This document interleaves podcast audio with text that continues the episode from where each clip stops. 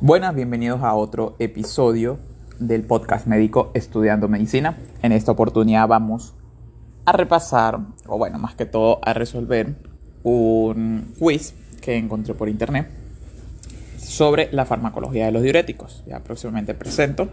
Entonces siento que estoy un poco más familiarizado con todo esto. Fue casi un mes prácticamente estudiando estos temas y eh, de verdad eh, siento que el tiempo es vital para estos estudios. Eh, básicamente hay muchas personas que no solo estudian, sino que trabajan, mantienen su casa, tienen que hacer los quehaceres, viven solos, como es mi caso. Entonces, aparte de estudiar, pues necesitamos cocinar, lavar, planchar, todo propiamente porque no vivimos con otras personas ni con nuestros padres que nos ayuden en ese, en ese sentido. Entonces siento que el tiempo es vital y clave. No es lo mismo estudiar esto 15 días o una semana a tener un mes para estudiarlo y poder redistribuir el estudio con las demás tareas del hogar, con el trabajo. Eh, siento que uno aprende mucho más, pero no siempre un tiempo muy largo, ya por lo menos este, ya dos días, tres días antes del examen, eh, ya siente uno que está sobrecargado de información y que es como una esponjita y, tratar de no olvidar todo lo que se aprendió. Entonces, bueno, eh, por eso sigo igual todos los días practicando para, para mantener activo eso, ¿ok? esas ese aprendizaje que uno tiene. Em, bueno, comencemos. En respecto a los diuréticos, recordemos que son una clase de antihipertensivos que son eh, los más económicos, accesibles y ellos pueden, se, se dividen en, tres eh, clases como tal, que son eh, los de eficacia ligera, los de eficacia media y los de máxima eficacia o de techo alto que bueno, son los diuréticos de asa y los diuréticos tiacídicos, que son de eficacia media. Ellos son los principales usados o recomendados para la hipertensión. ¿Ok? Eh, bueno, vamos a con las preguntas. Em, ok. Efectos de los diuréticos de potencia mediana. ¿Aumentan los niveles de LDL, colesterol total y triglicéridos? Sí son hipotensores a dosis bajas presentando un efecto más marcado que la furosemida pudiéndose usar en el tratamiento de pacientes con hipertensión leve. Mm, sí, en, el caso de, los eh, diuréticos de potencia mediana estamos hablando de los diuréticos tiacídicos. La furosemida es un diurético eh, de techo alto, pero eh, cuando se dice así máxima eficacia es en cuanto a su diurético, o sea, su efecto en la diuresis. Eh, pero como hipotensor o como, sí, o sea, como tratamiento para la tensión arterial, para la hipertensión arterial, el principal son los, los tiacídicos. Entonces se usan, se pueden usar para el, tratamiento de hipertensión. Disminuyen la tolerancia a la glucosa. Mm, no, ellos no, no disminuyen a la, a la tolerancia a la glucosa. Ellos... Eh, bueno, en realidad vamos a ver esta redacción porque, o sea, generalmente eh, tanto los tiacídicos como los de ASA, ellos aumentan o, o, bueno, no aumentan, sino la, la utilización de insulina a nivel periférico está disminuida. Por lo tanto, aumentan los niveles de glucosa en sangre. Eh, entonces sí podríamos decir, pero yo me iría principalmente por aumentar los niveles de LDL, colesterol total y triglicéridos, ¿ok? Eh, que es uno de los principales. En el ASA, otra pregunta. En el ASA de bueno, y esa, esa era la, la correcta. En el asa de Henle es donde se reabsorbe una cantidad importante de sodio mediante la bomba sodio eh, potasio 2 cloruro, por lo tanto si se inhibe esta bomba se generará una gran excreción total de sodio, verdadero o falso. Bueno, efectivamente la, en el asa de Henle, en el asa ascendente de Henle, es donde se reabsorbe esa gran cantidad de eh, sodio por esa bomba, la bomba triónica. Eh, cuando se inhibe, hay una excreción alta de sodio y por eso se usa eh, esta clase de medicamentos que actúan aquí, son los diuréticos de asa, los cuales son, o se les llama de techo alto o máxima eficacia. ¿Ok? Entonces es verdadero. ¿Cuáles son los representantes de los diuréticos osmóticos? furosemida, glicerol, hidroclorotiazida, uria o manitol. Puedo seleccionar varios, entonces la furosemida, vamos a descartando de una vez, la furosemida es un diurético de asa, el glicerol es un diurético osmótico, el manitol es un diurético osmótico, eh, la hidroclorotiazida es un diurético tiacídico y la uria no, no había, o sea, eh, es uno también de los diuréticos osmóticos el cual no está como que muy descrito toda la parte de farmacocinética, o bueno, no lo, no, lo dieron. Voy a investigarlo, pero eh, sí es efectivamente un diurético osmótico. Eh, ajá, siguiente pregunta. sitio de acción. El único que llega por vía sanguínea al sitio de acción son los ahorradores de potasio. Todo el resto llega vía filtración o secreción tubular. Vía sanguínea al sitio de acción son los ahorradores de potasio. Bueno, de los ahorradores de potasio son los no dependientes a la aldosterona, si no mal recuerdo. Eh, de resto sí, todos los, otros eh, diuréticos llegan por vía filtración o secreción tubular. Es verdadero, ¿ok? Entonces los diuréticos son, ah, bueno, se los expliqué al principio. Opción A, son fármacos que disminuyen la precarga y aumentan la poscarga. Opción B, fármacos que estimulan la excreción renal de agua y electrolitos sin alterar el transporte iónico. Opción C, ninguna de los anteriores. Opción D, son potentes vasoconstrictores a nivel renal. Opción D, fármacos que estimulan la excreción renal de agua y electrolitos alterando el transporte iónico en la nefrona. Bueno, evidentemente, eh, no, su punto clave no es la disminución de la precarga ni aumentar la poscarga sí estimulan la excreción renal de agua y electrolitos, pero alteran el transporte iónico. Entonces la opción que dice sin alterar el transporte iónico no es. Y va potentes vasoconstrictores a nivel renal, al contrario, a muchas veces, o sea, dependiendo del tipo de diurético, pueden ser vasodilatadores a, nivel renal. Ok, recuerden que cuando hay vasoconstricción a nivel renal se activa el sistema renal angiotensina aldosterona y eso es una cascada de retroalimentación en el que sigue aumentando la tensión arterial. ¿Ok?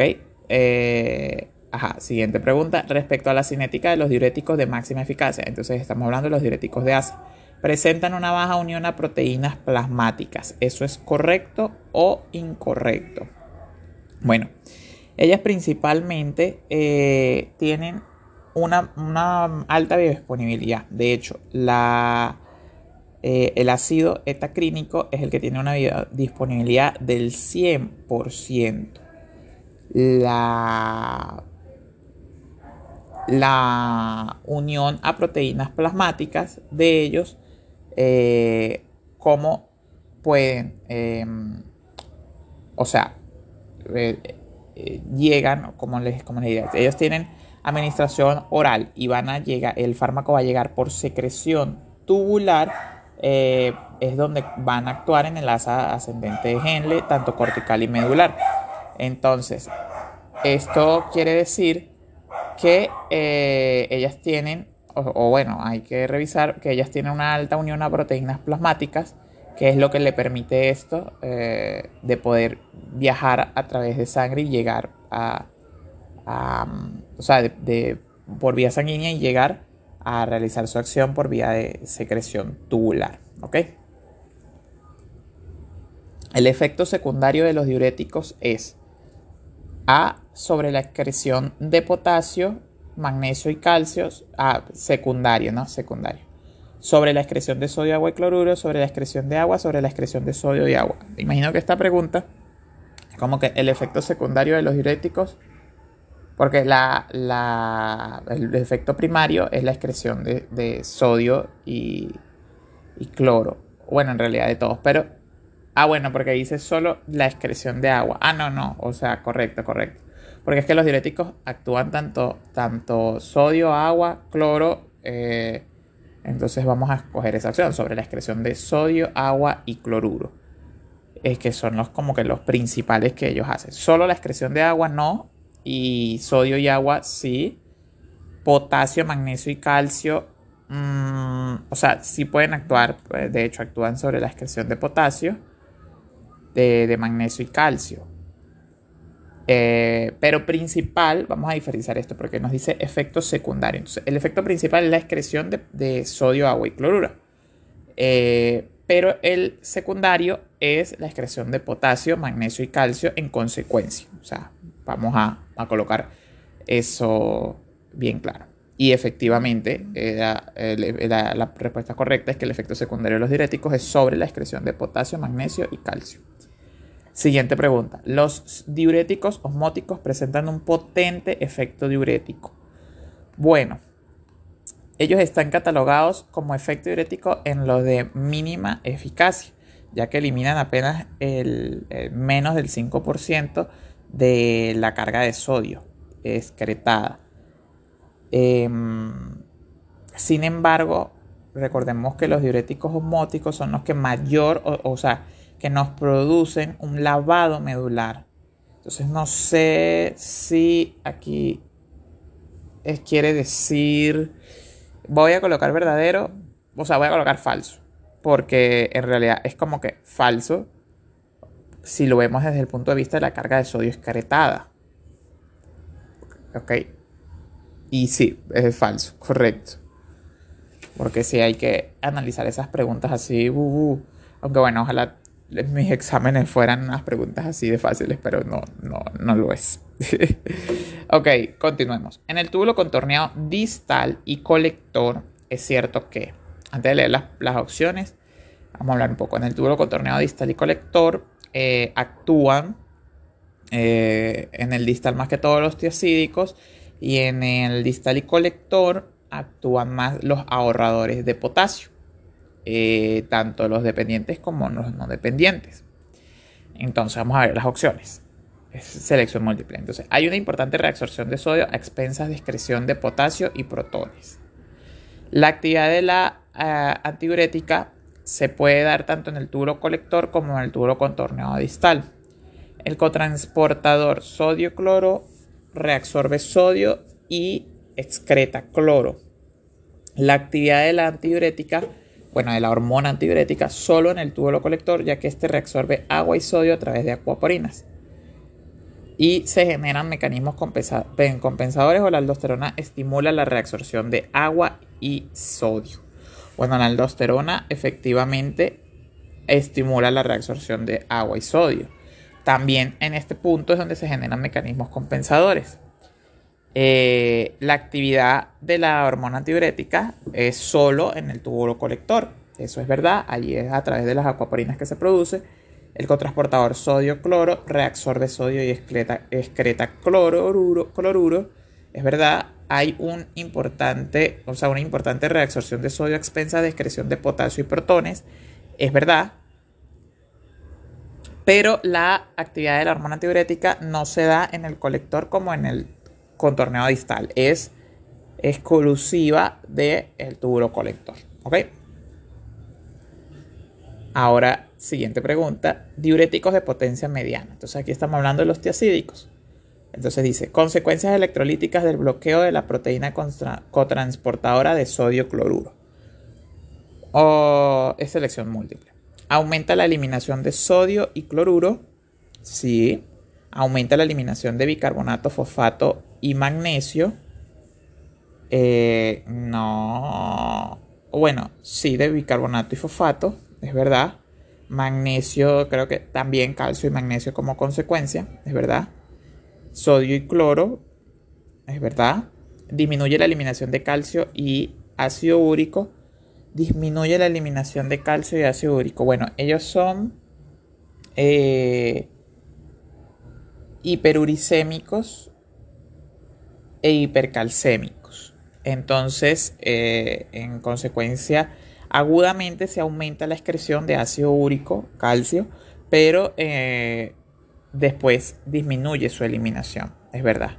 Y aumenta la eliminación de agua y potasio.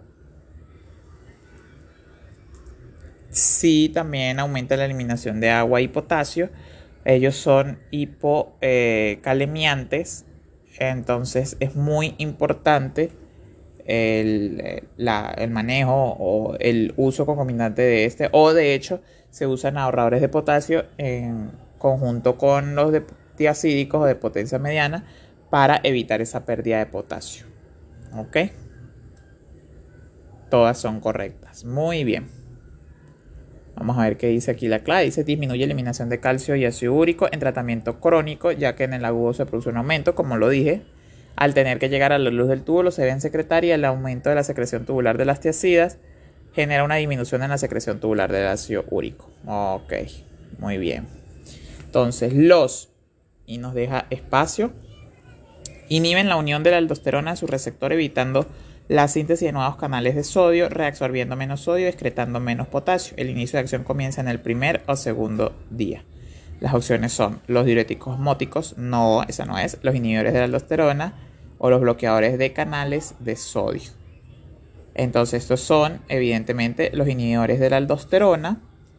Eh, que principalmente es la espiro, espirono, o sea, los antagonistas de la aldosterona que son espironolactona, la eplerenona, eplerenona y el carronato. Ok. Ahora, siguiente, los ahorradores de potasio que son diuréticos de eficacia ligera tienen escaso efecto diurético. Ok, los ahorradores de potasio. Bueno, los ahorradores de potasio tienen efecto eh, diurético de menos del 5% de la carga, por lo tanto es verdadero. O sea, son de eficacia ligera, tienen escaso efecto diurético, es verdad. Respecto a la cinética de los diuréticos de máxima eficacia, entonces recordemos, máxima son eh, los diuréticos de ASA. La administración puede ser oral o intravenosa eh, sí, es verdad, porque oral, eh, tanto la furosemida puede ser oral como intravenosa. Eh, sí, es verdad. Siguiente, según la clasificación de los diuréticos es correcto que el representante de la máxima es la porción ascendente de la genes, es la hidroclorotiazida. Bueno, se dice que la mayor, el más potente es la bumetanida. Eh, entonces esta es falsa. Falsa, ajá, correcto. Bueno, si recordemos la mayor, o sea, en la porción ascendente de la asa de Henle es la hidroclorotiazida. No, el representante de la máxima eficacia es bumetanía, recuérdenlo. Respecto a otros efectos de los diuréticos de máxima eficacia se encuentran la disminución de la presión arterial, estimulan la producción de renina, se activan linfocitos T y B, estimula la producción de aldosterona, aumenta eh, la presión arterial o aumenta los niveles de ácido úrico y glucosa. Bueno, evidentemente no aumenta la presión arterial, no estimula la producción de aldosterona, ni activa linfocitos T ni B. Pero si estimula la producción de renina, disminuye la presión arterial y aumenta los niveles de ácido úrico y glucosa en sangre, que era lo que les estamos diciendo que eran las reacciones adversas. ¿Ok? Sobre los diuréticos osmóticos se sabe que la fuerza osmótica del diurético se opone a la fuerza osmótica del sodio reabsorbible. Esto genera que, vamos a ver, impide la reabsorción de agua en el túbulo contorneado proximal. Sí. Se reduce el volumen de agua reabsorbida en el túbulo contorneado distal. No actúa sobre el túbulo distal. Eh, actúa principalmente sobre el túbulo eh, contorneado proximal Em, se reduce el volumen de agua reabsorbida en el tubo contorneado proximal. Impide la reabsorción de agua en el tubo contorneado distal. Bueno, eso no. Eh, disminuye la difusión. Ah, bueno, estos son los osmóticos. Ay, me estaba. Estaba, ¿cómo se llama? Equivocado. Porque, o sea, se me vino un laxus y pensé que eran los de. Eh, los. Los inhibidores de la anidrasa carbónica, los osmóticos. Bueno, sin embargo, los homóticos eh, aumentan la excreción de sodio y el aumento, o sea, disminuye la, extracción en el asa ascendente de Henle, que es lo que aumenta la pérdida de agua en el asa. Eh,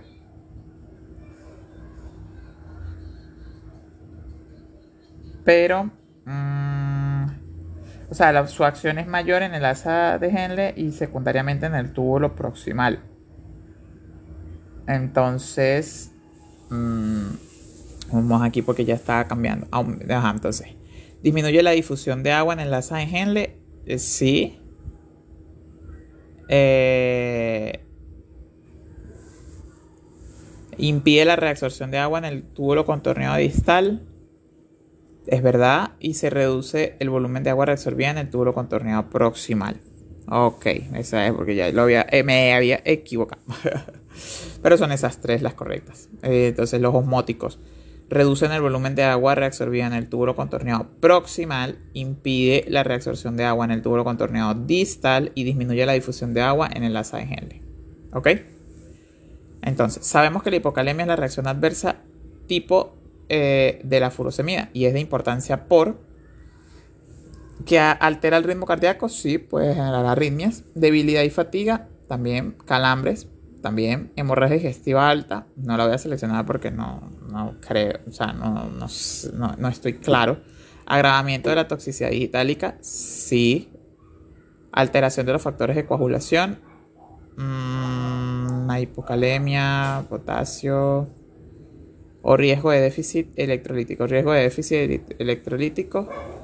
Eh, Ajá, eran todas menos en riesgo de déficit electrolítico, que me parece que... No sé por qué le coloca que no, porque hay déficit electrolítico. Hay hipocalemia, pero bueno. Pero las demás, exacto, hemorragia digestiva alta ni alteración de los factores de coagulación son unas reacciones adversas de, de ¿ok? Las tiacidas se agrupan según su oración, eh, según la duración del efecto y la hidroclorotiacida es de acción prolongada. Mm, mira, eh, que yo sepa las que de las tiacidas, las de mayor acción eh, son los que son derivados tiacídicos y no las tiacídicas como tal. Entonces no voy a colocar falso porque me parece que no, no, es correcto lo que dice. Bueno, es falso, sin embargo quisiera una justificación mejor que la mía que me parece que no porque las de mayor vía media pues son las similares. Pero eh, bueno, vamos a dejarla así. tarea para la El sitio de acción de los inhibidores de la nidrasa carbónica en el túbulo es el túbulo contorneado proximal. Eso sí, es correcto. Diuréticos de máxima eficiencia. Consecuencias electrolíticas del bloqueo de la bomba triónica. Mm, importante, me gusta. Primero, aumenta la eliminación de calcio, magnesio y bicarbonato. Sí, eso ya lo, ya lo dijimos.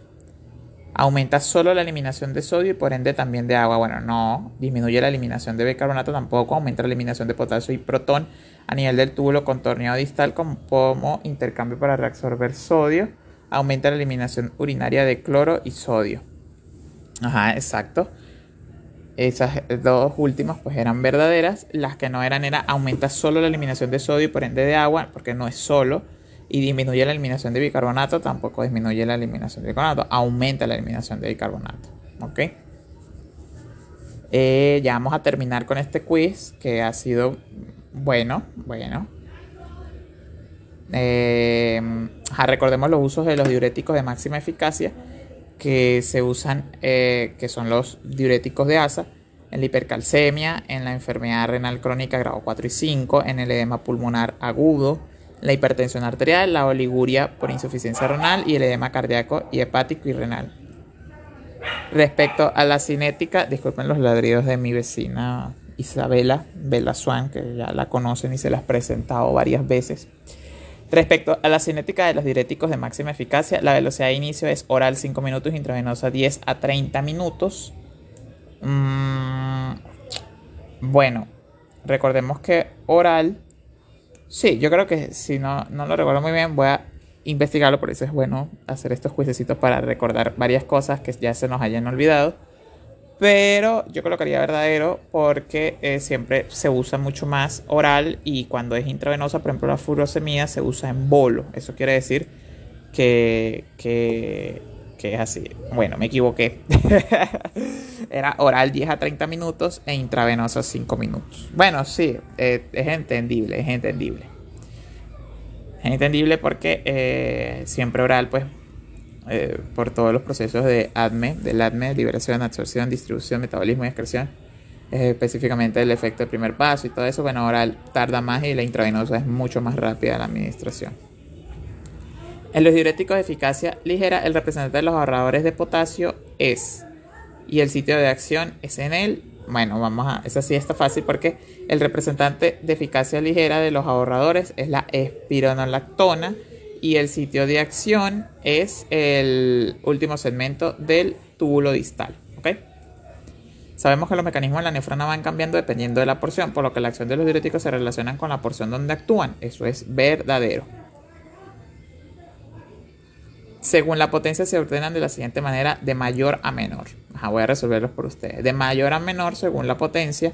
Primero vamos a buscar la opción que tenga diuréticos de asa. aquí hay dos opciones. Luego Luego, eh, anidrasa carbónica, osmótico y ahorradores de potasio. Ok, esa misma era.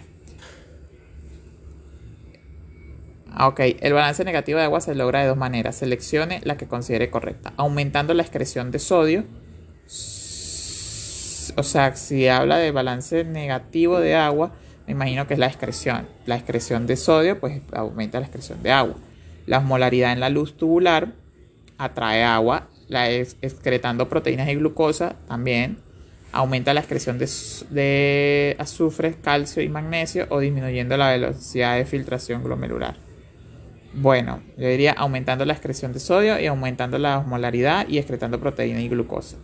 Bueno, las primeras dos eran correctas, pero excretando proteína y glucosa no. Pero sin embargo, si hay glucosa no hay arrastre de agua. Voy a investigarlo porque eso es lo que sabía de, de ¿cómo se llama? De fisiopatología. ya nos quedan dos preguntitas más. Sitio de acción en el que tiene túbulo contorneado distal. Entonces, ¿cuál es el sitio de acción? Los de anidrasa y osmóticos, no. Diuréticos de asa, tampoco. Y tiacidas y ahorradores de potasio, sí. Ahora, eh, principal, principales reacciones adversas medicamentosas de los inhibidores de la aldosterona, acidosis metabólica. Mm, Sí, sí nos produce una acidosis metabólica porque estamos eh, principalmente estamos eh, excretando mayor sodio y, cloro principalmente. Entonces sí creo que, produce la acidosis metabólica.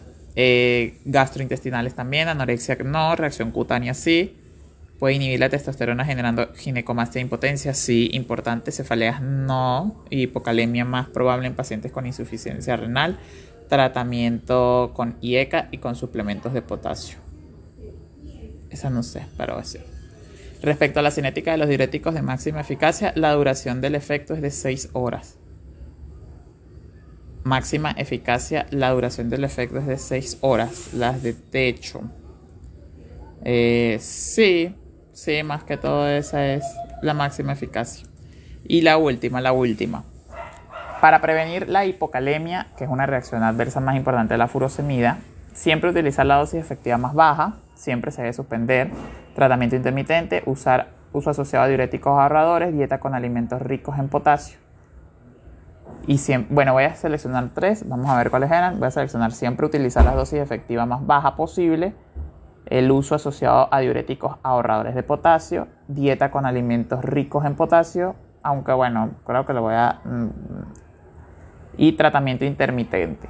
Ay, me faltó seleccionar tratamiento intermitente, era la que te faltaba. La que no, la única que no es siempre se debe suspender.